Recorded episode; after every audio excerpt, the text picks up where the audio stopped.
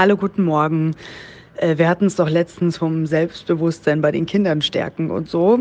Und dass einem da schon ein bisschen Arsch auf Grundeis geht, wenn man daran denkt, dass man da in so Situationen kommt, wo man vielleicht auch manchmal gar nichts machen kann oder wie auch immer. Und jetzt hatten wir beim Bringen im Kindergarten äh, tatsächlich so eine unangenehme Begegnung der dritten Art. Also ich habe sie hingebracht und dann gehen wir ums Haus rum und im Fenster unten da sitzen zwei ältere Mädels aus der Gruppe und die bewundern gegenseitig ihre Haare und ihre Oberteile.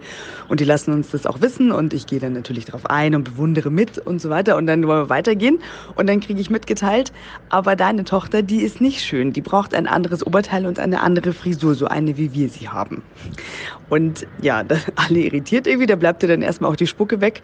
Und vor deinem geistigen Auge, gebe ich ganz ehrlich zu, siehst du Sachen, ähm, das könnte eine Szene Szene aus Game of Thrones sein. Aber du bist natürlich in der Realität, gell? du schnaufst durch, packst die Löwenmutti wieder ein und dann habe ich erstmal durchgeschnauft und gesagt, okay, das stimmt nicht, sie ist schön so wie sie ist und stapf mit ihr weiter und die Kleine, die läuft irgendwie irritiert mit. Und dann habe ich sie zur Seite genommen und dann in so einem äh, Forrest Gump-Moment zu ihr gesagt, du bist schön so wie du bist und jeder Mensch ist schön und lass dir von niemandem was anderes einreden, okay? Und das Kind schaut mich an und ist irgendwie äh, leicht nachdenklich, aber ja, stabil und sagt dann, klar bin ich schön und meine Haare auch und geht weiter. Und ich bin dann erstmal baff und total froh, dass der Moment so ausgegangen ist, aber das war wahrscheinlich nur ein Vorgeschmack auf das, was da noch kommt, wenn die älter werden. Und Alter, die Geschichte, die ist, glaube ich, echt noch nicht zu Ende.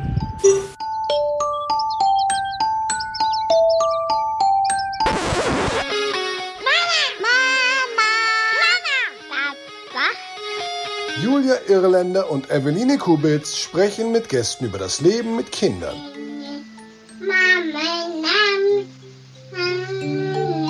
Drei Jahre wach.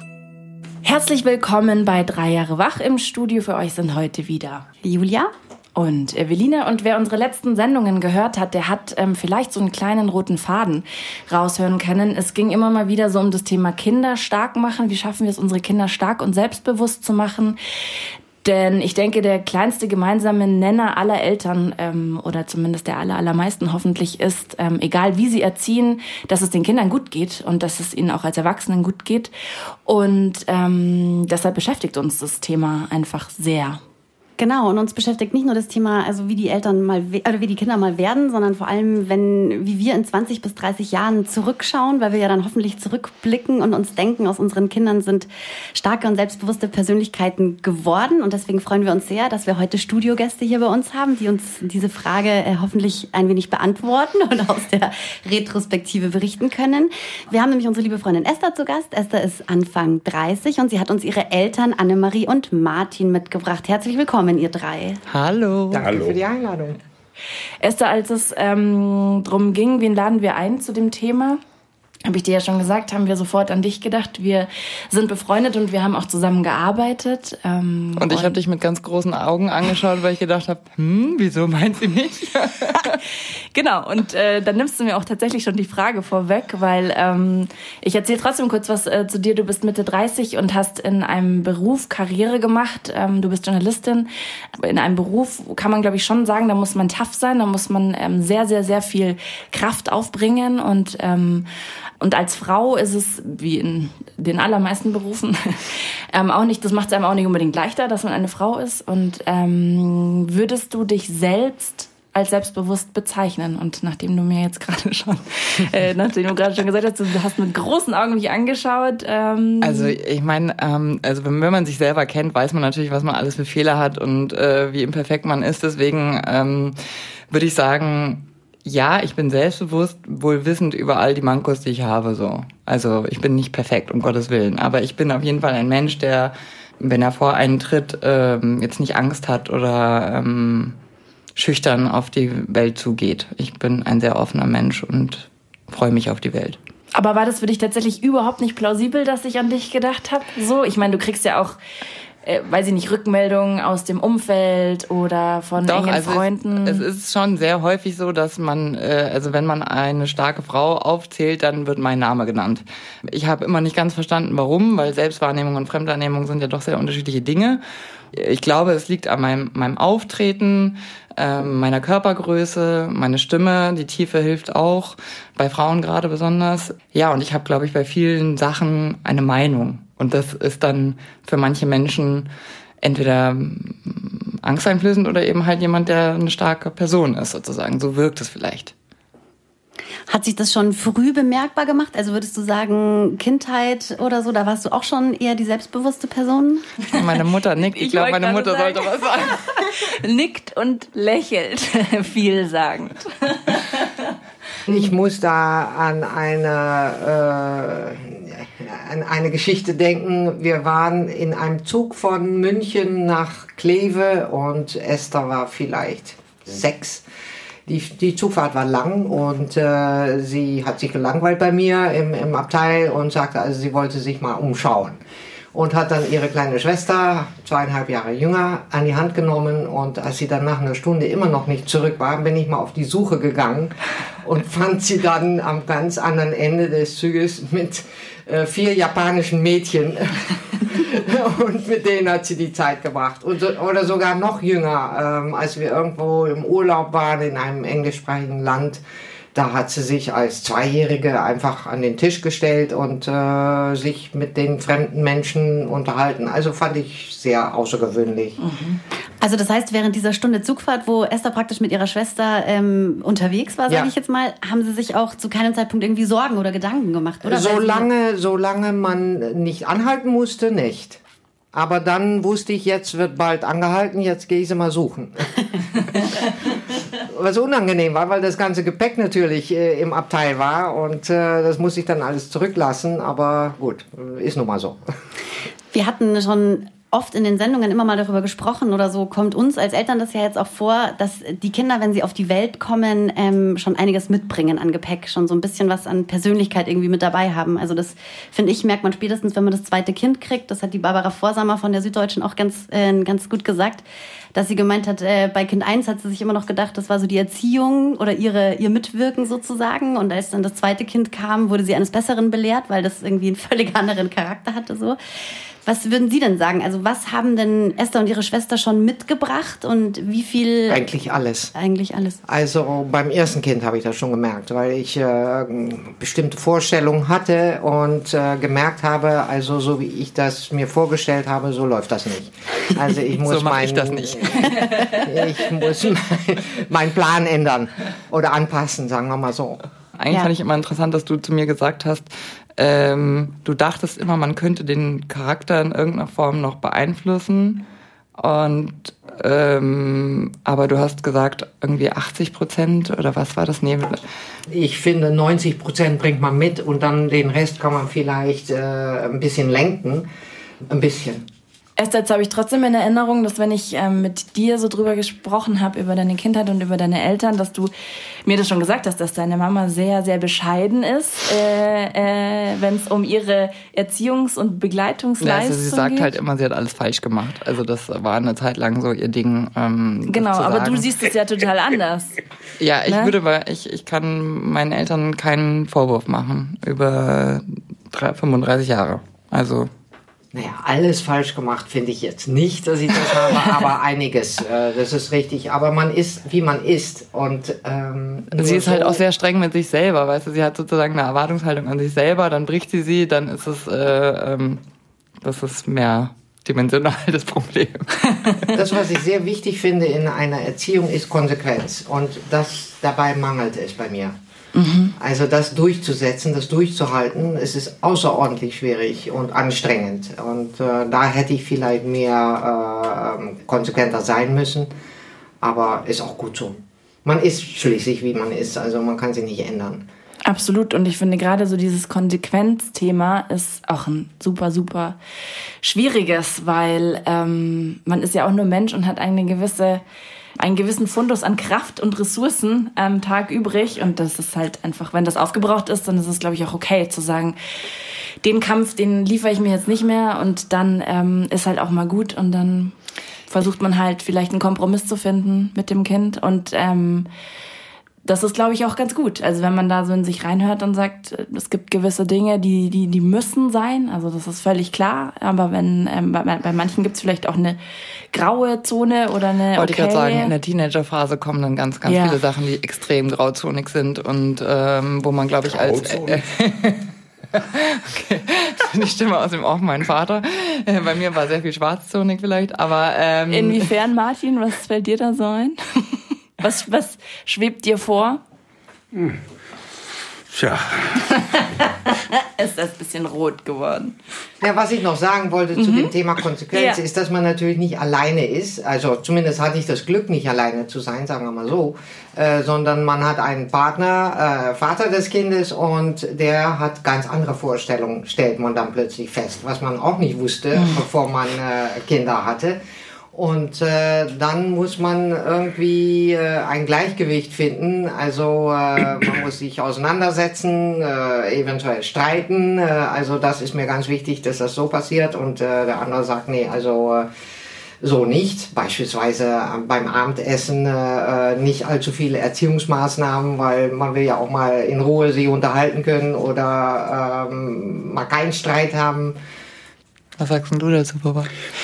Naja, ich überlege gerade, das ist ja, äh, ich denke jetzt eben über das Kleinkindalter, über das Kindesalter, nach. Und, und ich habe mich dann eben noch gefragt, was Mama meint mit Konsequenz oder mangelnde Konsequenz. Also man sieht, äh, meine Eltern sind sich eigentlich nie einig. Die sind aber immer noch zusammen. 40 Jahre. Wahnsinn. Esther, wenn du jetzt so zurückblickst, also wenn wir nochmal auf dieses, äh, auf dieses Selbstbewusstsein eben zurückkommen, also kannst du dich aber an Situationen erinnern, wo du sagst, ähm, das hat vielleicht dazu geführt, dass ich ähm, selbstbewusst geworden bin oder so geworden bin. Ähm, weißt du, wie ich meine? Also Ich weiß genau, was du meinst. ähm, äh, ich kenne ja, kenn ja deine Kollegin recht gut. Ähm, also ich, äh, ja, also ich bin seit eigentlich frühester Kindheit gemobbt worden, bis ich in der siebten Klasse war, ähm, von der, vom Kindergarten an. Ähm, also ganz schlimm mit äh, in mein Haus einbrechen, meinen Hasen umbringen, ähm, mich verprügeln wollen, meine Schwester verprügeln wollen, alles Mögliche. Es war sehr ähm, belastend. Aber ähm, was ich, also das, was ich immer hatte in dieser Zeit, waren meine Eltern. Und also ich bin nach Hause gekommen und da war jemand, der mit mir gelitten hat. So und das hat ähm, mir auf jeden Fall schon mal nicht das Gefühl gegeben, dass ich alleine bin mit meinem Problem und dass mein Problem real ist. Ähm, und ähm, dann haben wir ja auch, äh, meine Mutter ja wirklich ganz viel Zeit darin gesteckt, was sie machen kann, damit ich aus diesem Sumpf rauskomme. Und ähm, da war dann irgendwann die Entscheidung, mich nach München auf die Schule zu bringen. Und da fing es dann an, auch besser zu werden. Und da ähm, Also sprich ganz kurz Ortswechsel. Genau. Oder? Ja. Also ich weiß gar nicht, ob das heute noch geht mit Internet und so weiter und so fort. Ich frage mich das immer, wie das ist, wenn man heute gemobbt wird. Es ist viel schlimmer, glaube ich, als ähm, damals. Und es war damals schon kaum erträglich. Also weil ich habe wirklich äh, wieder angefangen ins Bett zu machen und wirklich, also ich war psychisch am Ende als junges Kind. Jetzt, meine Mutter erschreckt sich gerade darüber, dass ich das so sage, aber das kann man sagen, mit sechs Jahren, wenn so ein Kind belastet ist, kann sowas passieren. Und, ganz äh, kurz, der Ortswechsel war auch mit sechs Jahren dann, oder? Nee, oder der war dann, das? der war viel später. Der war Das viel später. Mit 13 dann. In der siebten Klasse, ja. Okay, das heißt so eine, also weil du ja gerade gesagt hast, im Kindergarten hat's angefangen, das heißt, wir reden hier von einer relativ langen Zeit, Ja. die du das irgendwie in der Form von ungefähr. durchgestanden hast Ja. praktisch. Okay. Mhm. Ja. Und aber, ähm, wie gesagt, dadurch, dass ich meine Eltern hatte, habe ich mich und meine, meine Schwester, die ja tatsächlich auch meine Verbündete war, weil die ähm, mir bei allem beigestanden hat, ob es in der Schule war oder wie auch immer. Oder wenn irgendjemand über mich was gesagt hatte, war meine Schwester sozusagen. Also ich hatte meine Familie als Rudel die ganze Zeit um mich herum, das mich irgendwie geschützt hat oder versucht hat, auf jeden Fall zur Seite zu stehen. Und ich glaube, dass das natürlich ganz viel mit so Grundvertrauen macht, ähm, wenn man weiß, eine Konstante gibt's immer und die sind da. Und ähm, ich, ich glaube, dass das halt auch wahnsinnig schlimm für, also für meine Eltern war, das äh, zu sehen und mitzuerleben. Das wollte ich gerade fragen. Martin, wie habt ihr davon erfahren und wie ist es euch dann damit ergangen? Und dir, also furchtbar, fürchterlich sicherlich, aber ja, wie ging's euch? Es hat ja sehr lange gedauert, bis dann äh, die Idee kam, dass Esther nach München auf die Schule geht. Das ist also ein Ortswechsel sein könnte. Und dann folgten ja noch sogar einige. Naja, erfahren habe ich es eigentlich sofort, weil es Esther immer erzählt hat. Ja. Sie hat immer, äh, also das und das ist passiert und äh, ähm, dann habe ich mit der jeweiligen Mutter äh, von dieser, von diesem Mädchen äh, gesprochen. Die hat mir dann gesagt, äh, ja, da wird sie dann wohl einen Anlass dazu gegeben haben. Dann habe ich mit einer anderen Mutter gesprochen, von einem anderen Mädchen, und die hat gesagt, na, also, weil ich die Kinder dann einladen wollte, äh, damit man vielleicht mal bei uns zusammen Tee trinkt und äh, um eventuell Ag Aggressionen rauszubekommen. Und äh, habe dann bei den jeweiligen Müttern äh, angefragt, ob sie was dagegen haben. Und äh, da sagte mir dann eine Mutter, wenn da mal nicht der Schuss nach hinten geht. Also da habe ich gemerkt, dass äh, das funktioniert nicht mit den Eltern. In der Schule habe ich mit einer Lehrerin gesprochen. Die Folge, das war dann wieder ein Jahr später und die Folge war dann, äh, dass die Lehrerin das in der Klasse gesagt hat, also die und die haben das und das gemacht und die Folge war dann, dass äh, Esther danach getreten wurde von diesen Mädchen.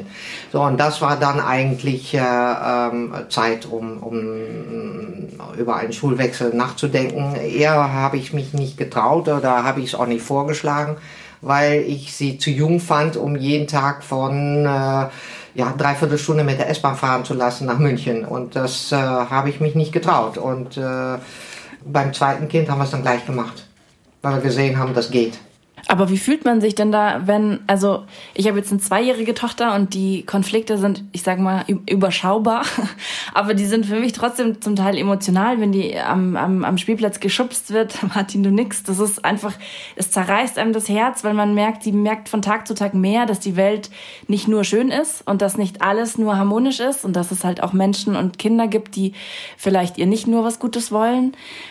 Und jetzt beschreibst du ja eine Situation, du läufst ja die ganze Zeit gegen verschlossene Türen ähm, und versuchst aber für dein Kind dich einzusetzen und zu kämpfen. Wie fühlt man sich denn da, wenn da so gar niemand bereit ist zu helfen oder auch nur die Türen spaltweit aufzumachen? Machtlos. Ja. Machtlos. Und äh, das Einzige ist, dass äh, ähm, eine Gruppe Jungs wurde von einem Mädchen, es waren immer die Mädchen, nie die Jungs, ähm, von einem Mädchen dazu aufgefordert wurden, äh, Esther zu, äh, zu schlagen und in, in, in genau und da haben die die zwei Jungs das glaube ich dann auch äh, mehr oder weniger gemacht.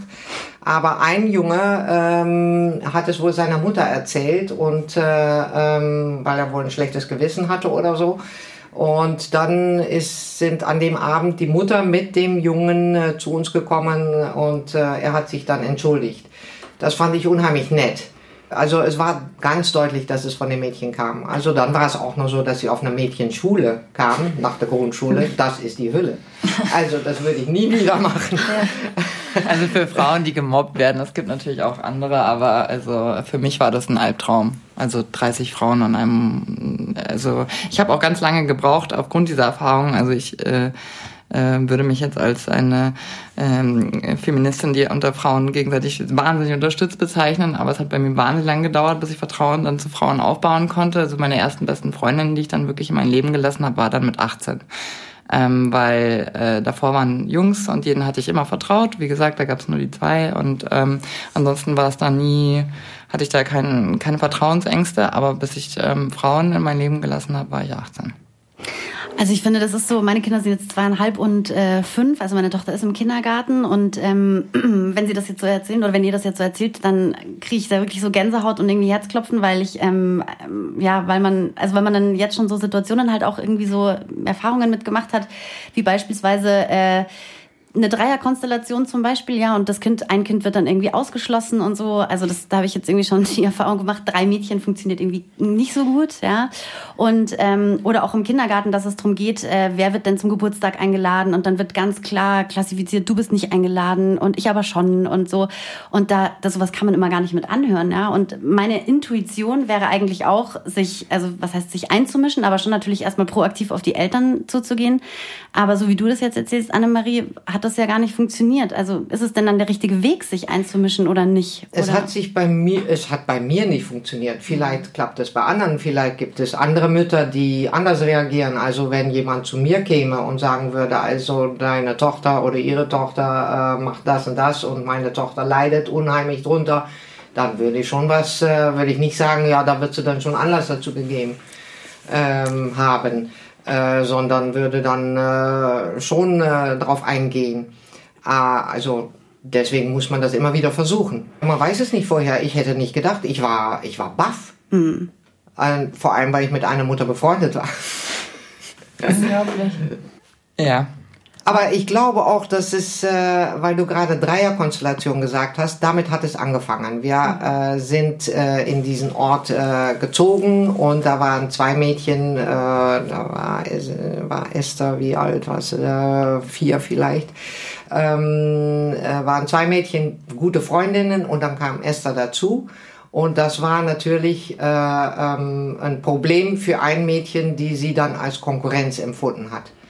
Und äh, dieses Mädchen hat dann auch äh, während der Kindergartenzeit und der äh, Grundschulzeit ähm, mir das Leben zur Hölle gemacht. Das Leben äh, schwer gemacht, ja, das ist richtig. Dann war es dann auch noch so, dass ich Esther äh, immer sehr spät ähm, in den Kindergarten gebracht habe. Also man, man konnte die Kinder bis neun äh, Uhr bringen und ich habe sie dann bis neun gebracht, äh, weil ich wollte halt die Zeit morgens haben. Äh, ich hatte das Glück, zu Hause sein zu können und äh, ähm, dann waren aber alle Spielplätze schon, also die Puppenecke oder die, die Bauecke oder äh, irgendwelche Ecken, die waren alle schon besetzt. Also war das sehr schlecht. Äh, ähm, also das waren alles Sachen, die das natürlich nicht äh, befördert haben. Ich will also nicht sagen, ähm, dass es aus dem Nichts kam. Es kam vielleicht, äh, das, das Mädchen hat sich von ihr bedroht gefühlt. Sie nimmt mir meine Freundin weg. Mhm. Und mhm. das war die Reaktion. Also, das muss man auch sehen. Mhm. Aber gut, das sah ich dann nicht mehr als mein Problem. Ja, mein Problem war ein anderes. Ja, klar. klar. Esther, aber du wolltest was sagen? Ja, aber also, also das klingt jetzt alles so wahnsinnig dramatisch und äh, das war auch dramatisch währenddessen.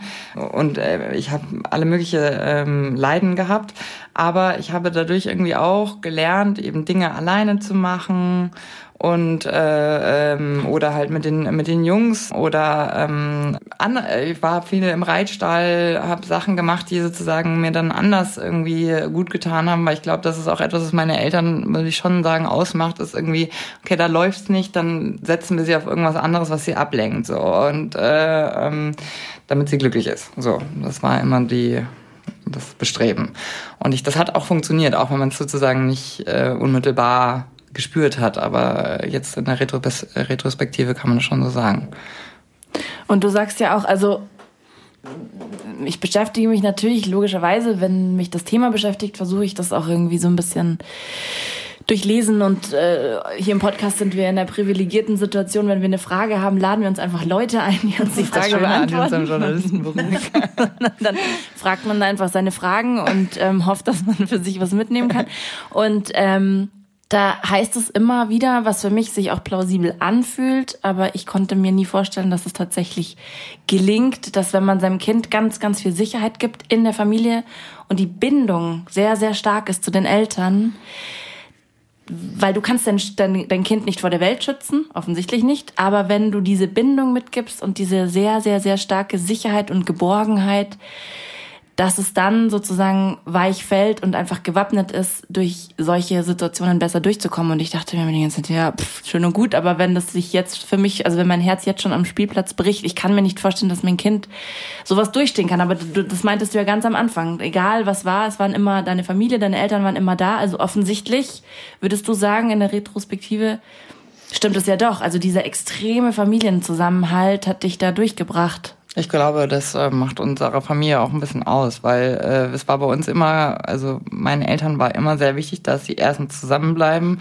und glücklich sind und zweitens, dass sie Kinder erziehen, die, ähm, die alleine durchs Leben gehen können. Bei uns war klar, mit 18 zieht ihr aus. Ähm, nicht, weil äh, äh, das ähm, jetzt ähm, nach der ich, Schule, nicht genau, genau. Also mit nach der Schule zieht ihr aus, weil dann müsst ihr ein eigenes Leben anfangen. Alles, was man selbstständig macht, egal in welchem Alter und ob das also eine Dreijährige ist, die alleine durch den Zug läuft oder eine äh, äh, 16-Jährige oder eine 19-Jährige, die sich im Studium dann gegen das entscheidet, was alle ihre Freunde studieren und was eigenes macht.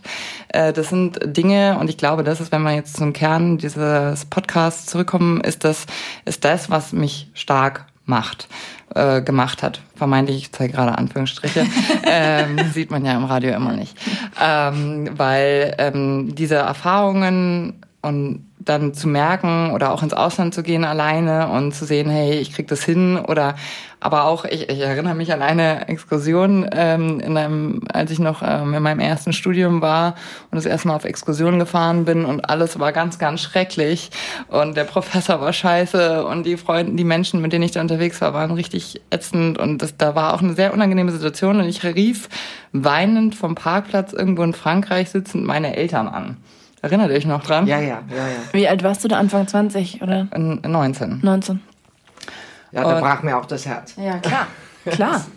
Äh, und aber, aber für mich war es halt sozusagen, hat es schon gereicht, dass ich meine Nummer von meinem Zuhause wählen kann und einfach kurz sagen kann, mir ist alles scheiße und die Eltern sagen kurz ei ei und dann ist wieder okay. So Das ist auch äh, sehr wichtig. Man kann äh, ähm, als, als, als Elternpaar äh, oder auch als Alleinerziehende, ähm, egal was für, was für eine Konstellation das ist, äh, viel Liebe mitbringen und viel Geborgenheit. Aber das Kind muss schon sich ausdrücken. Wenn das Kind leidet und es sagt nichts, dann, dann weiß man das nicht. Also Esther ist ziemlich extrovertiert, also äh, das, das hat man ja schon als Kleinkind gemerkt und deswegen kam das bei ihr immer raus. Aber manche Kinder machen das vielleicht nicht, die, die, die ziehen sich zurück und dann muss man als Eltern rätseln, was ist denn jetzt äh, los? Also das ist auf jeden Fall auch so ein Ding, wo ich mir denke, ähm, meine Tochter, wenn ich wenn die jetzt vom Kindergarten, wenn ich sie abhole und ich frage sie, hey, und wie war's im Kindergarten, was hast du gemacht? Dann sagt sie immer so, gut. Oder durch die GfK haben wir jetzt ja schon gelernt, äh, zu sagen, ähm, möchtest du mir von deinem Tag erzählen? Und dann sagt sie, nö. Ja, da Und muss dann- man vielleicht konkreter fragen. Genau. Und dann meistens ist es aber dann so, dass ich sage, so ich würde mich total freuen. Und dann gibt es so Situationen wie, ähm, sie sitzt auf dem Klo und ich bin mit dabei, irgendwie, dann fängt sie an zu erzählen, so, ja. Oder irgendwie ganz bestimmte Momente halt und so. Und das denke ich aber auch. Also man muss ja darauf vertrauen, dass einem die Kinder das schon kommunizieren und transportieren, so was da passiert. Weil sonst kriegt man es im Zweifelsfall ja gar nicht mit. Das ist richtig. Also die wollen nicht immer dann erzählen, wenn du Lust hast, eine Geschichte oder Zeit hast, dir eine Geschichte anzuhören. Das äh, habe ich auch bei äh, unserer zweiten jüngsten Töchter, Tochter ähm, äh, miterlebt. Aber ich musste sie immer fahren. Äh, das war immer eine Viertelstunde äh, hin äh, zum Reiten und eine Viertelstunde zurück. Und in der Zeit hat sie dann war es ihr genehm zu erzählen. Und äh, ähm, äh, die Fahrerei fand ich immer entsetzlich, weil ich musste dann eine Viertelstunde hin und dann wieder eine Viertelstunde zurück, um sie dann später wieder abzuholen, Viertelstunde hin, eine Viertelstunde. Aber dadurch hat man eine halbe Stunde sich unterhalten. Ja. Annemarie, ähm, die Esther hat gerade noch was total Spannendes gesagt, finde ich, einen total interessanten Aspekt, ähm, dass es euch immer wichtig war, zusammen zu bleiben oder halt ähm, als Eltern Das zusammen haben wir zu uns sein. gar nicht vorgenommen. Also wir sind einfach zusammen geblieben oder ge das, das Ja, aber das ist, glaube ich, also ich meine, ich bin jetzt Scheidungskind, ja, und ich meine, es gibt viele in meinem Freundeskreis, die auch Scheidungskinder sind, wo die Eltern vielleicht nicht mehr zusammen sind oder vielleicht schon noch irgendwie zusammen sind, aber vielleicht kein Paar mehr sind oder so. Und meine Vorstellung davon ist schon, oder zumindest hätte ich so die Idee, dass wenn man halt nach Hause kommt und dort also gemeinsame Wurzeln hat, sage ich jetzt einfach mal, dass das vielleicht schon auch mit dem Selbstbewusstsein zusammenhängen könnte. So, Das ja. hilft sicherlich. Das hilft sicherlich, weil man dann als Kind ein Problem weniger hat. Man äh, braucht nicht zwischen äh, Eltern zu, zu wählen. Man äh, hört sich nicht allzu oft Streitereien an. Äh, natürlich hört man sich welche an, aber nicht, nicht allzu dramatisch und nicht allzu oft. Und man hat als Kind einfach ein Riesenproblem weniger, Naja, aber ähm, denke ich. wenn Eltern zusammenbleiben, ähm, wird ein Grundvertrauen nicht zerstört. genau. Ja. Und das ist Scheidungskinder haben das einfach, dass sie irgendwann mal erleben, dass sie entweder die Eltern gegeneinander ausspielen können oder irgendwas äh, machen können. Wenn Papa das nicht macht, dann macht Mama das oder wie auch immer. Und das bleibt äh, Kindern von nicht geschiedenen Eltern erspart. Und damit haben sie einen Vorteil von Vertrauen. Was sie daraus machen, ist eine andere Sache. Also es gibt sowieso kein Kochrezept äh, für die ganze Angelegenheit. Aber Schade eigentlich. aber ich, ich denke schon, also ich bin ein Scheidungskind, ähm, ähm, also äh, ich denke schon, dass das wichtig ist, nicht, dass es geplant wäre äh, für unsere Kinder, aber dass es wichtig ist, dass wir ihnen diese Erfahrung erspart haben. So. Auf jeden Fall. Also, also weil deswegen ist Bis jetzt. Ja. also für mich ist es auf jeden Fall so, dass ich mir denke, so ich möchte auch unbedingt, dass wir zusammenbleiben. Also ich jetzt und mein Mann und so, weil ich diese Vorstellung halt so oder diese Vorstellung halt so habe, dass auch wenn unsere Kinder mal erwachsen sind und so halt zu uns gemeinsam nach Hause kommen können und wir ja also das gemeinsam einfach so miterleben und halt auch eben diese ganzen Sorgen. Also wenn ich mir jetzt vorstelle, die Kinder werden gemobbt oder jetzt gibt's ja auch schon Situationen, wo ich so froh bin, dass ich jemanden habe, mit dem ich das teilen kann. Ja? Und äh, dass man sich absprechen kann. Und Absolut. Halt, ja. Also wenn man das alleine äh, äh, ja, äh, ertragen muss, äh, das, ist, das ist nicht schön. Das ist nicht schön. Und vor allem, jeder hat eine andere Idee. Also ich erinnere mich an einen Moment, dass äh, ich habe halt die Eltern versucht oder die Lehrer versucht äh, äh, zu, zu erreichen und äh, äh, Martin hat sich ganz anders verhalten. Also da wurde mal, gab's mal Telefonterror und ich wollte schon äh, die Telekom also beauftragen, Fangschaltung, aber das war alles auch nicht so, so einfach. Und äh, eines Tages äh, ist Martin ans Telefon gegangen und der hat dann eine Riesenschweinerei da erzählt. ein, ein echten schweinisches Lied gesungen. Und äh, damit war das vorbei. Die haben ist, äh, also auf die Idee wäre ich nie gekommen. Ja, das ja. ist gut an zwei Menschen. Esther, du ähm, erinnerst dich vielleicht noch, als du, als ich schwanger war und rauskam, ich krieg ein Mädchen, habe ich schon immer wieder damit gehadert, also nicht äh, an sich mit der Tatsache, sondern habe ich immer gesagt, ich glaube, mit einem Mädchen tue ich mich schwerer emotional, weil wir eben wissen um gläserne Decken, Chancenungleichheit und immer wieder diese Frage in meinem Kopf war, wie mache ich die denn stark? Also wie bringe ich die wie kriege ich die groß und kann sie in die Welt schicken und wissen, die macht ihr Ding, ähm, egal was passiert, weil sie wird es, äh, sie, ihr wird öfter gesagt werden, du kannst Dinge nicht, die Jungs nicht gesagt werden. Und dann habe ich äh, dich gefragt, weil ich weiß von deiner Schwester, die sehr, sehr erfolgreich ist. Ich kenne und ähm, kenne dich und finde dich toll. Und ähm, da hast du gesagt, da hat dein Papa eine ganz, ganz, ganz große Rolle gespielt. Ähm, Martin, kannst du dir vorstellen, was sie meint? Nein. Esther, vielleicht, vielleicht erklärst du es. Naja, also es gab einfach ein paar Sachen, die fand mein Vater komisch, wenn wir das gemacht haben. Zum Beispiel, ich erinnere mich noch daran, dass wir angefangen haben, Tennis zu spielen und ich meinte, dass man dann so machen muss. So weil ich habe halt gesehen, dass so Frauen Aufschlag machen, ja. Und, äh, und mein Vater hat gesagt, was machst du denn da? Und dann habe ich gesagt, ja, ich spiele Tennis. Und dann hat er gesagt, ja, aber ohne das Geräusch bitte, äh, weil man spielt Tennis einfach als Sport, ne? Und nicht irgendwie, also so. Das war für mich so, okay, wieso mache ich das eigentlich? Ich f gerade Frauen nach. Und mein Vater sagt mir, hör auf damit. Nee, er hat dir auch gesagt, wie du einen Ball zu werfen hast. Ja, genau. genau also der, der, der, er hat immer, also mein Vater ist vom Typ her so, geht nicht, gibt's nicht. Also vor allen Dingen in den Anfangszeiten, als ich auf dieser Welt war. Ich habe das Gefühl, je älter wir alle werden, ähm, desto müder ist man und hat auch irgendwann mal keine Lust mehr, noch jeden Kampf zu kämpfen. Aber mein Vater hat früher jeden Kampf gekämpft. So war, habe ich ihn zumindest wahrgenommen. Inwiefern? Was meinst du? Ja, also ähm, wie äh, das geht. Also was du willst etwas, ja dann mach was dafür. Oder also eben ich habe ein Problem, ah, alles klar, dann stelle ich das für mich sachlich auf, das löse ich. So, also es gibt nicht so, oh mein Gott, Hände über den Kopf zusammenwerfen und äh, weiß nicht was. Ich habe irgendwie geträumt davon, Journalistin zu werden. Dann hat mir mein Vater einen Brief geschrieben, ganz lang, also ein ganz anderer Kontext, aber äh, was ich alles machen muss, damit es, äh, damit es theoretisch gelingen kann. Und er hat es dir nicht abgenommen, sondern hat dir nur gesagt, so machst du und du musst es selber machen. Ja, es gab damals was Neues, Internet hieß das. da habe ich hier ein paar Webadressen äh, aufgeschrieben. Genau, und unterschrieben mit äh, dein liebender Papa. äh, was dann irgendwie so einen gewissen Handlungsdruck irgendwie. Ähm, also genau, aber so sind beide Eltern. Also ähm, sind ähm, und ich glaube, das ist etwas, was meine Schwester und ich beide haben, von ihnen übernommen haben, ist, okay, Problem, ganz klar analysieren, schnell, also anpacken und lösen. So, und nicht äh, ähm, auf lange Bank schieben und äh, erstarren. Also erstarren war bei uns immer keine Option. Ich habe mal von einem ganz lieben Bekannten, sage ich jetzt einfach mal, oder lieben Freund gehört, der auch schon zwei erwachsene Kinder hat. Der hat mir mal gesagt, als wir uns über dieses ganze Thema Kinder haben unterhalten haben und so, ähm, hat er gesagt, Julia, man muss irgendwie versuchen, dass man irgendwann vom Erzieher zum Berater wird. Ja, ähm, Annemarie Martin, würdet ihr das so bestätigen? Ja. Erziehen äh, klingt eher nach, äh, ich, äh, ich habe hier diesen Willen und das hast du zu tun. Ähm, und beraten ist, man schaut, wie ist das Kind, äh, was ist drin äh, und, und dann äh, ähm, sagen, so können wir das machen oder wie auch immer.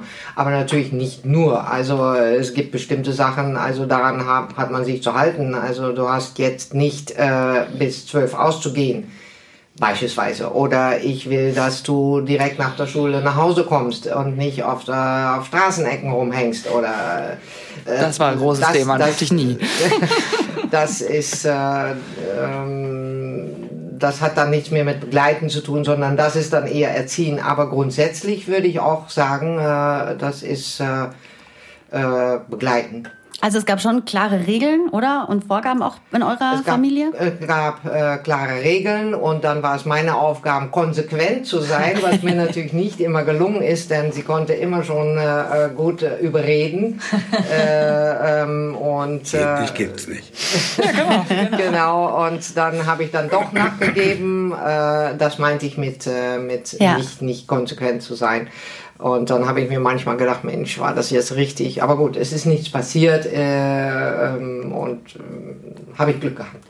Hast du auch mal richtig Ärger gekriegt, Esther? Kannst du dich an Situationen erinnern, wo du mal äh, also richtig Ärger gekriegt hast? Also ja, ähm, aber auch das würde ich auch sagen. Es, ähm, es gab zum Beispiel eben die Situation, wo ich dann von einer Schule ähm, ähm, ähm aufgefordert worden bin zu gehen. Und ähm, da wurden wir als Familie auch dann hinzitiert am Tag vor den Sommerferien. Und das ist auch etwas, was ähm, mir unheimlich Sicherheit gegeben hat. Es ist, ich habe Fehler gemacht und zu Recht. Und dieses Kollegium wollte mich, äh, wollte, dass ich da zusammenbreche vor denen. Und mein Vater hat vor dem Kollegium meine Hand genommen also wirklich so gestreichelt, so dass ich, weil ich habe so einen Panikausschlag bekommen. Wie alt warst du da? 18. Okay. Und das hat mir eine wahnsinnige Sicherheit gegeben zu wissen, dass ich ich sitze hier und ich habe einen Fehler gemacht. Mein Vater mhm. sieht das mindestens genauso schlimm wie dieser Rektor, der vor mir sitzt oder diese Rektorin, die vor mir sitzt, aber er streichelt meine Hand mhm. und er lässt mich nicht vor den Menschen hier äh, ähm, auflaufen. Ja, Genau, sondern die wir sehen, wir sind eine Einheit und wenn ich jetzt von dieser Schule fliege, dann bleiben wir trotzdem bestehen, so whatever. Aber da kriege ich gleich Gänsehaut, weil genauso denke ich mir, Mensch, genau so muss es doch sein, ja, dass du weißt, dein Kind hat total was verbockt, aber trotzdem, also um nichts in der Welt würdest du nicht von seiner Seite weichen, so. Also. Ja, aber ich glaube nicht, dass so alle Eltern das machen. Ich weiß auch nicht, ob es bei dir, eine, ob's, äh, ob du darüber nachgedacht hast, was das, das bedeutet. Nein, das, das, ist so, das ist sozusagen selbstverständlich. Ja. ja. Also ich erinnere, erinnere, mich noch an eine Situation, ähm, ähm, die mein Papa mal erzählt hat, dass er irgendwie, wir hatten so, wir haben in so einer Spielstraße gewohnt und er ist irgendwie nachts irgendwann in diese Spielstraße reingefahren mit dem Auto, weil er von irgendwoher nach Hause kam und sieht halt so eine Gestalt vor ihm wandeln, so die Straße hin und her wanken und hat sich schon aufgeregt, weil er sich dachte, was ist denn hier in der Spielstraße für, für Gestalten unterwegs, bis er irgendwann festgestellt hat, das ist sein Sohn, der da irgendwie total betrunken von irgendeiner Schulparty rumläuft. Und dann hat sich so seine Empörung sofort gewandelt in totale Sorge, ja, und er hat ihn ins Auto verfrachtet und die letzten drei Meter dann irgendwie nach Hause gefahren. Und es gab auch mal eine Situation, wo ich auch mal nicht so fit war und irgendwie im Hausflur, äh, er mich nachts im Hausflur gefunden hat und mit mir die ganze Nacht im Wohnzimmer lag. Also ich irgendwie auf dem Sofa und er irgendwie am Boden nebendran, weil er halt einfach nur wissen wollte, dass ich Nicht atme. So. Ja, Oder genau, ja. genau, dass es mir gut ja, geht. So. genau. Und das ist schon, wo ich mir denke, also da könnte man vielleicht auch, also wie soll ich sagen, irgendwie manche vielleicht auch Ärger kriegen und so, aber trotzdem hatte man immer das Gefühl, irgendwie so, ähm, ja, die, das ist halt so dieses, genau, dieser sichere Hafen oder egal was ich mache, so ich werde halt so bedingungslos geliebt, ja, oder ja. so.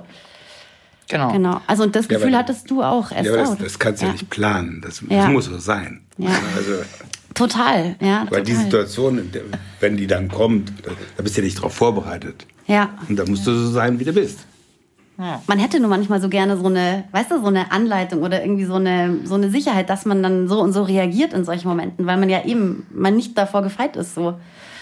Jetzt ist es so, dass ich das viel im Freundeskreis erlebe, dass, ähm, und man hört halt einfach von Leuten aus unserer Generation öfter, dass die Beziehung zu den Eltern problematisch bis sehr schlecht ist. Also das gibt es einfach und zumindest es immer wieder so Momente gibt, wo ich mitbekomme, die Leute telefonieren mit den Eltern, legen auf und dann ist es so ein, oh. Habe ich hinter mir. entweder, genau, entweder das oder, oh, jetzt das wieder und so. Und dass man, und äh, auch da denkt man sich wieder, oh Gott, wie wird das bei uns mal sein? Ähm, klar, das gehört in einem gewissen Maße sicher auch dazu. Jetzt ähm, habe ich das von der Esther so noch nie erlebt. Und deswegen fragen wir uns, wie schafft man das, dass man so eine gute Beziehung zu seinen Kindern bewahrt und dass die Kinder vor allen Dingen so ein gutes Verhältnis zu einem selbst haben? Ja, das ist, ähm, wenn die äh, Sachen machen, die wirklich nicht gehen, also wo man wütend ist und, äh, und das auch über Tage, sagen wir mal, ähm, ähm, das äh, darf man dann, da muss man wieder abkühlen. Dann muss man äh, wieder vor Augen halten, ich möchte dieses, diesen Menschen für immer später, wenn sie erwachsen ist, als, auch als Freundin haben.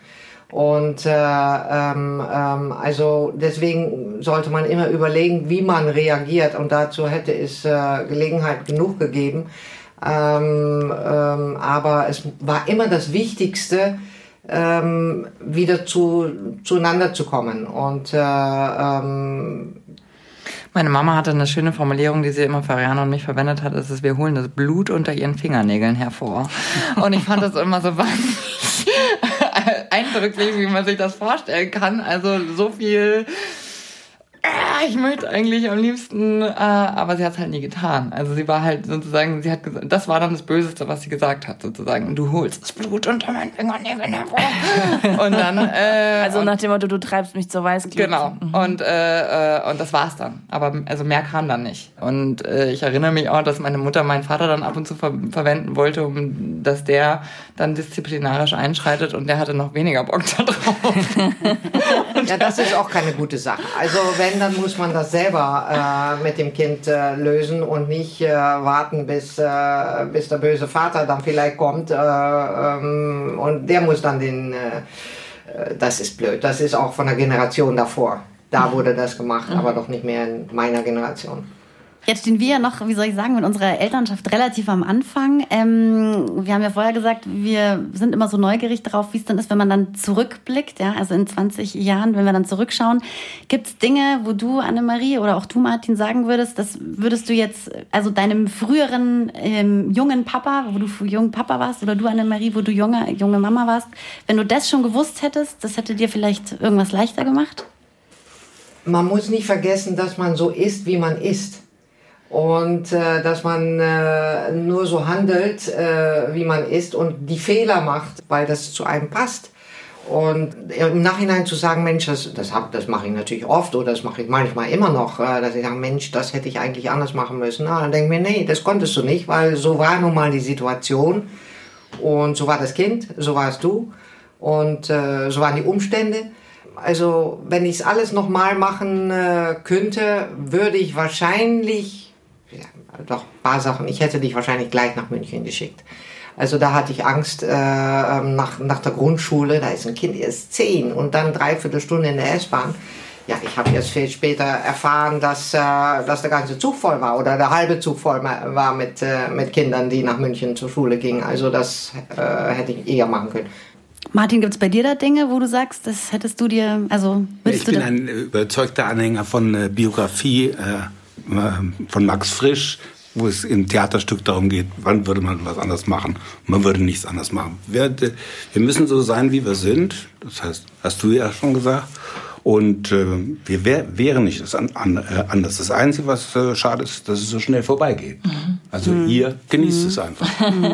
Es ist nämlich so, dass man ab und zu so Situationen hat und ich finde, je mehr man dann immer liest und sich mit halt Erziehung oder halt auch Beziehung zu seinen Kindern irgendwie beschäftigt, dann, also seitdem wir auch die GfK hatten und so, geht mir das äh, ganz, also die gewaltfreie Kommunikation geht mir das ganz oft so, dass man dann schon, dass man Dinge zu seinen Kindern sagt, wo man in dem Moment schon sich denkt, das hätte ich irgendwie anders sagen müssen. Und man kommt aber trotzdem manchmal aus seiner Haut gar nicht raus, wenn man halt einfach vielleicht auch wütend ist oder auch sauer ist und so und dann sich selber permanent die ganze Zeit so reflektiert oder hinterfragt fragt oder dann eben so unsicher ist und so. Und ähm, da hätte ich jetzt aber trotzdem so das Gefühl, wenn ich jetzt euch so höre, dass man ja, wie du gerade gesagt hast, Annemarie, dass man halt trotzdem einfach irgendwie authentisch bleibt, ja, und auf jeden Fall halt muss man authentisch bleiben. Aber ja. was äh, Sprache betrifft, also wenn man äh, wirklich wütend ist auf, auf, auf das Kind, äh, dann sollte man trotzdem aufpassen, was man sagt.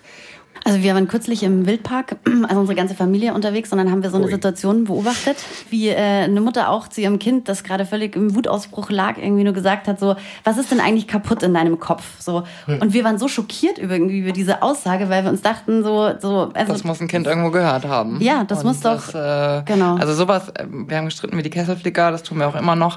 Aber ähm, es gab bei uns sprachliche Grenzen. Da waren beide so hart äh, drin, dass ähm, da gab es dann auch keine Möglichkeiten. Und äh, äh ganz viele ist natürlich davon aber auch im, also Kinder sind ja Schwämme und wenn man als Eltern so redet, ist es natürlich ganz schwierig, seine, seinen Kindern äh, das zu verbieten.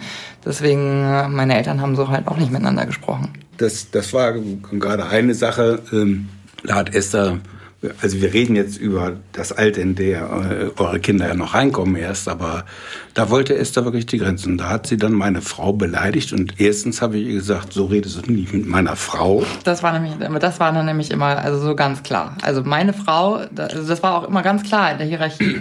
Die sind die Kern und die haben uns dazu gemacht so. Und äh, genau.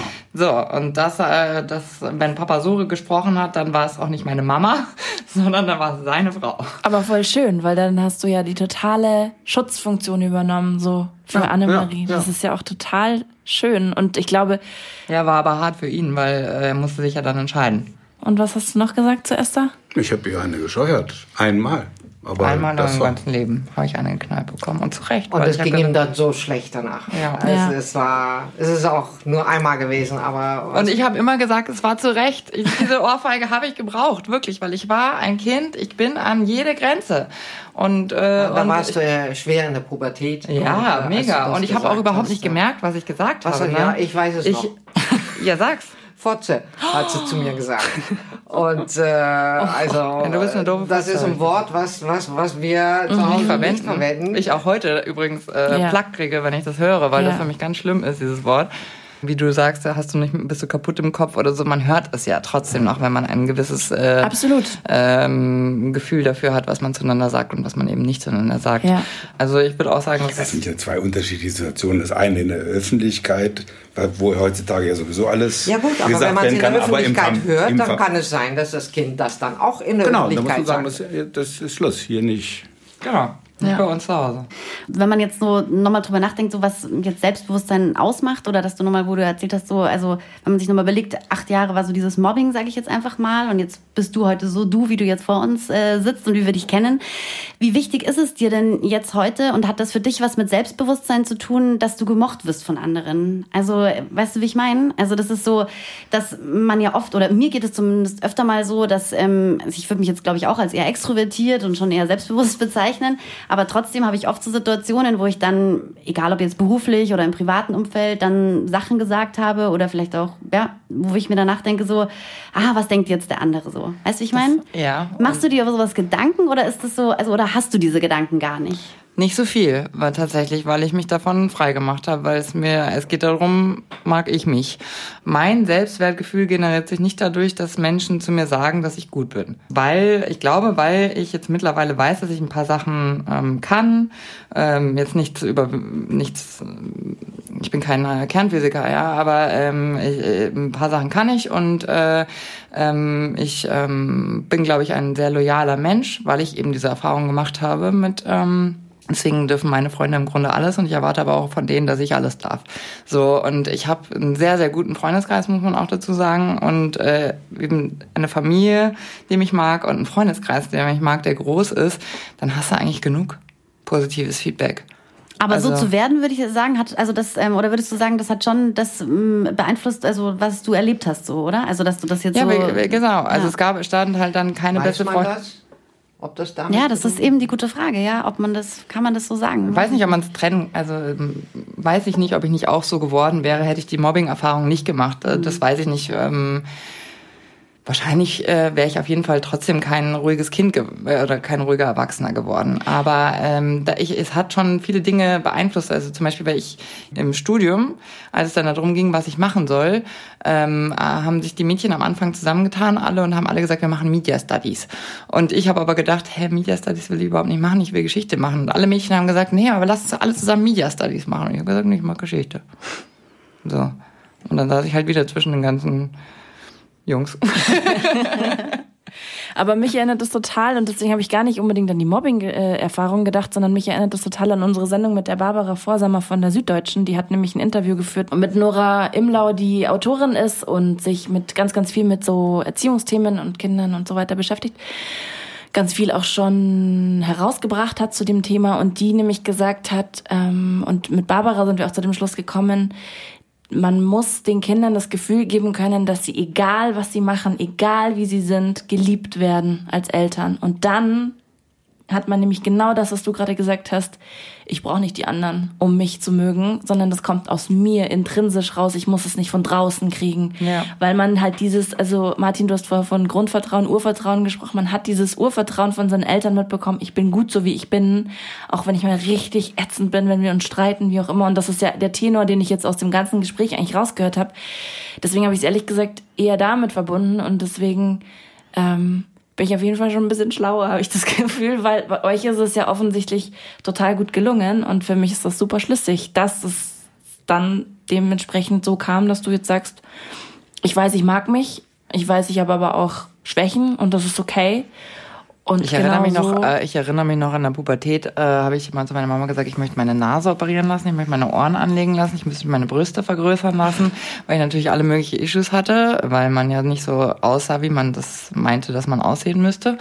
Und meine Mutter hat immer gesagt, nee, weil das ist so, wie du bist und, äh, und das ist schön.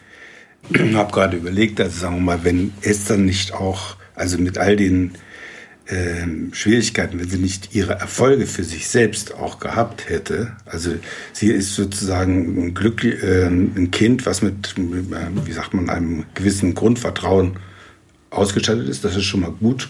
Da gibt's andere Kinder. Und sie musste eben halt auch ihre Erfolgserlebnisse haben. Wenn sie die nicht gehabt hätte, weil die sie sich selbst erarbeiten musste, kann, du kannst ja nicht permanent äh, das Kind aufheben. Und äh, Weiß ich auch nicht, wie es gelaufen wird. Aber also deswegen, ähm, es gibt kein Rezept. Mhm. Wirklich. Man braucht auch Glück. Man braucht Glück. Mhm. Ja. Was du vorhin gesagt hast, Esther, fand ich auch noch ganz gut, eben, dass du sagst, ich mag mich und es geht halt darum, dass es dir gut geht, so, ja. Unabhängig erstmal, was jetzt andere vielleicht auch denken, so, weil das ist schon, wo ich mir auch oft mir das so denke, so, das ist so wichtig, dass man das halt auch den Kindern vermittelt, ja, dass es egal ist, ob jetzt, wenn alle den Skikurs machen, musst du ihn vielleicht nicht machen, wenn du nicht willst, ja, sondern, also, weißt du, wie ich meine, obwohl man also intuitiv vielleicht sich denkt, so, Mensch, wäre doch schön, wenn du ihn machst, weil, ähm, damit du dazugehörst oder so, ja, aber eigentlich ist es auch wichtig, halt auf das Kind halt zu schauen und zu sagen, so, es geht halt ums Kind und nicht Aber um. Wie vermittelt man sowas? Ja. Ich weiß es nicht. Ich weiß es auch nicht. Ich würde sagen, wir sehen uns wieder, wenn einem von uns eine Lösung gefallen ist. Das fände ich sehr schön. Also ich würde sagen, es ist auch ein schmaler Grad. Also so, man muss irgendwie Total. beides, man muss beides machen. Ne? Also man muss den Skikurs mitmachen, damit sie sich irgendwie lernen durchzusetzen und auch mal irgendwas zu lernen, was sie nicht geil finden. Also ich glaube auch, es ist ein schmaler Grad, weil auf der einen Seite will man halt schon, glaube ich, sein Kind in dem unterstützen oder in dem bestärken, was es halt tut. Ja? Also ich denke jetzt auch an äh, eine Freundin, die erzählt, dass ähm, ihr Sohn halt gerne auch mit Rock oder so in den Kindergarten geht, ja, wo man oder und vielleicht auch deswegen dann irgendwie auch mal gehänselt wird oder so, ja, aber auf man, wo man halt sagt so, hey, du fühlst dich wohl damit und er zieht das auch knallhart durch, weil er dazu sich steht und das gerne macht und so. Ähm, das finde ich total. Dann soll er den Rock tragen. Genau und dass man das halt einfach da hinter mutig. dem Kind steht. Mhm. Ja, total. Das finde ich, das find mutig, super, weil wie die mutig. anderen Kinder darauf reagieren können. Da total. muss ich wieder an Mobbing denken. Ich weiß nicht, was aber welcher was Preis höher ist. Aber was genau. ist denn schlimmer, die eigene Identität zu, ver, äh, zu verstecken? Ah, also, weil wenn man das Bedürfnis hat, also dann würde ich sagen, dann zieh halt zu Hause oder sobald du von von von der Schule äh, nach Hause kommst, zieh da den ganzen Tag Rock an oder, oder was auch immer. Äh, aber in der Schule äh, versuch dich nicht als zu, allzu sehr als Außenseiter, äh, weil den Kampf verlierst du. Aber das ist halt die Frage, wo ich mir denke, so bestärkt man die Kinder? Also, ja, weißt du, so, das ist dieser schmale ja, Grad aber, so. das ja? ist auch gerade das, was Annemarie sagt. Ja. Wenn sie den Kompromiss vorschlägt, kann, zu Hause kannst du den ganzen Tag so rumlaufen, wie du willst. Also, aber mach das nicht. Das, also, dass man so, das, was Esther auch vorhin gesagt hat, mhm. versuchen, eine Alternative anzubieten. Mhm. Also, wenn man sagt, äh, wenn du das machst, was, dann, dann, dann rennst du gegen eine Wand. Mhm. Äh, Probier's doch mal damit. Also meine, meine Eltern haben auch, das liegt aber, glaube ich, auch am Naturell meiner Eltern. Meine Eltern sind auch der Meinung, man muss sich nicht das Leben noch schwerer machen, als es eh schon ist. Das ist eine mhm. Grundeinstellung bei den beiden. Ähm, mhm. Ich habe da das oft anders gesehen, aber oder sehe es wahrscheinlich sogar auch noch mhm. ein bisschen anders. das ist auch einer der Gründe, warum wir uns immer noch streiten, sozusagen, äh, weil ich bin der Meinung, dass man Kopf durch die Wand und so, ne? Und ähm, meine Eltern verstehen nicht ganz, warum ich mir die Mühe oder den Stress gebe oder warum man dann nicht, ob man dann nicht verbittert wird oder weiß ich nicht was alles. Also. Sorgen, die dann auch nachvollziehbar sind, natürlich als äh, für Eltern.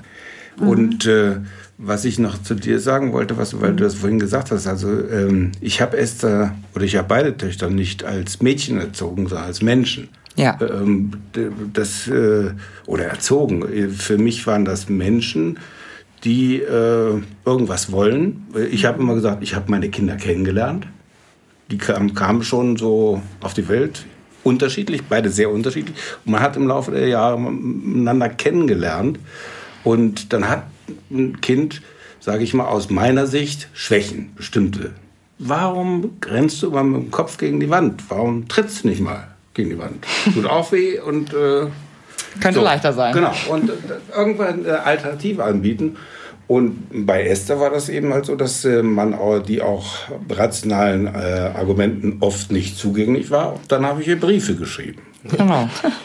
Ja, genau. Das, ja, genau. Das, ist, äh, das war in dem Fall nicht schlecht, weil statt sich anzuschreien und, und, und Streit zu streiten, äh, hat Martin dann Briefe geschrieben und Esther war dann, hat die Briefe dann gelesen. Weil wenn man dann miteinander redet und Streit hat und äh, geschrieben wird, dann hört man die Argumente des anderen nicht mehr. Während wenn man einen Brief hat, dann muss man die das. Die gibt es wahrscheinlich auch, noch, oder Esther, die. Briefe? Mhm. Ja, aber, Guckst du da manchmal rein? Äh, meine Mutter hat ne, lustigerweise einen, den, einen, den, den Brief meines Vaters, muss man wirklich sagen, weil das war eine, ein sehr entscheidender Brief, ähm, wo mein Vater sich sehr große Sorgen gemacht hat, was ich jetzt äh, eigentlich mit meinem Leben gerade mache, als ich 18 war. Und äh, eben wie dieses Durchfalljahr und so weiter und so fort, da macht man sich ja dann Sorgen und äh, wird dann noch was draus. Und äh, das war ein sehr, das war ein vierseitiger Brief. Und äh, als meine, als ich jetzt dann alle meine Studienabschlüsse hatte, weil es mir wirklich eh nicht erwartet war, erwartbar war, dass ich mal mehrere Studienabschlüsse hätte, ähm, habe ich diesen Brief, hat meine Mutter diesen Brief nochmal gefunden, lustigerweise, und hat mich angerufen und gesagt, wie toll, was ich alles geschafft habe.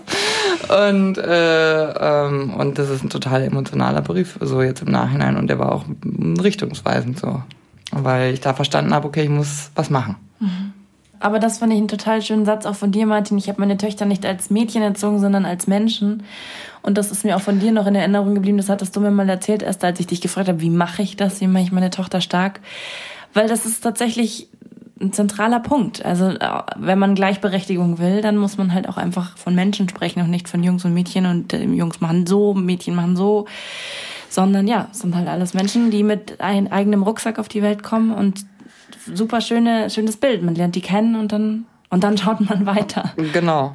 Und äh, um noch, um noch mal anzuschließen an das, was mein Vater sozusagen geprägt hat. Also die Mama war zu Hause, der Papa hat ein Unternehmen aufgebaut und äh, war, war viel unterwegs. Und ich glaube, dass das aber auch ein Grund ist, warum, was wir von Papa abgeschaut haben, ohne dass er das wirklich gemerkt hat, äh, weil wir beide extrem hartnäckig im Beruf sind und beide wissen, okay, man muss kämpfen, kämpfen, kämpfen. Man arbeitet auch mal viel mehr. Mein Vater hatte eine Matratze eine Zeit lang im Büro stehen. Also es, das waren so ein also, und das war dann eben, weil ich nicht als Mädchen erzogen wurde, habe ich mich auch da mit meinem Vater identifiziert, total.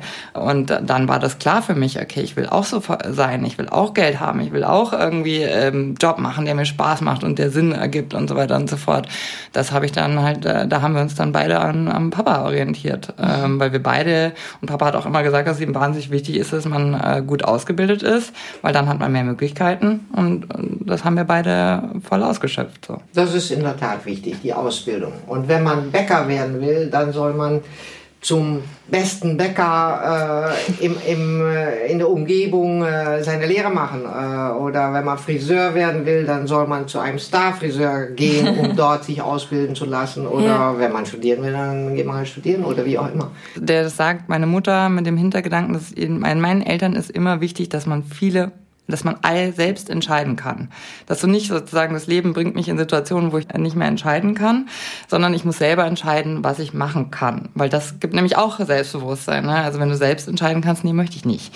Oder ja, möchte ich. Mhm. Das macht was mit einem. Und äh, deswegen war meiner Mutter und meinem Vater wichtig, dass wir so ausgebildet sind, dass wir, wenn wir, wenn wir zum Beispiel im Friseur werden, dass wir zu Toni und Guy können und den leiten können oder halt beim äh, Supermarkt äh, da schneiden. Aber es, die Möglichkeiten meine eigene Entscheidung sind, sozusagen. Mhm. Ja, ich bin gespannt, was unsere Kinder mal so mhm. werden und was für Entscheidungen sie so treffen werden. Aufheben die Sendungen und später vorspielen. Ja, unbedingt, unbedingt. Auf jeden Fall, das Internet vergisst ja nie. Ja. Insofern ist die Wahrscheinlichkeit recht hoch, ja. Vielen, vielen Dank für dieses sehr, sehr schöne Gespräch und dass ihr euch die Zeit genommen habt. Ich danke für euer Interesse. Klar, gerne. Ja, schön auch an euch da draußen, dass ihr eingeschalten und wieder so fleißig zugehört habt. Äh, wir hören uns wieder in vier Wochen und wir wünschen euch eine gute Zeit. Bis dahin, ciao. Tschüss. Drei Jahre wach, das Abenteuer Familie. Immer am dritten Samstag im Monat auf Radio Feuerwerk und zum Nachhören auf Podigy, Spotify und iTunes.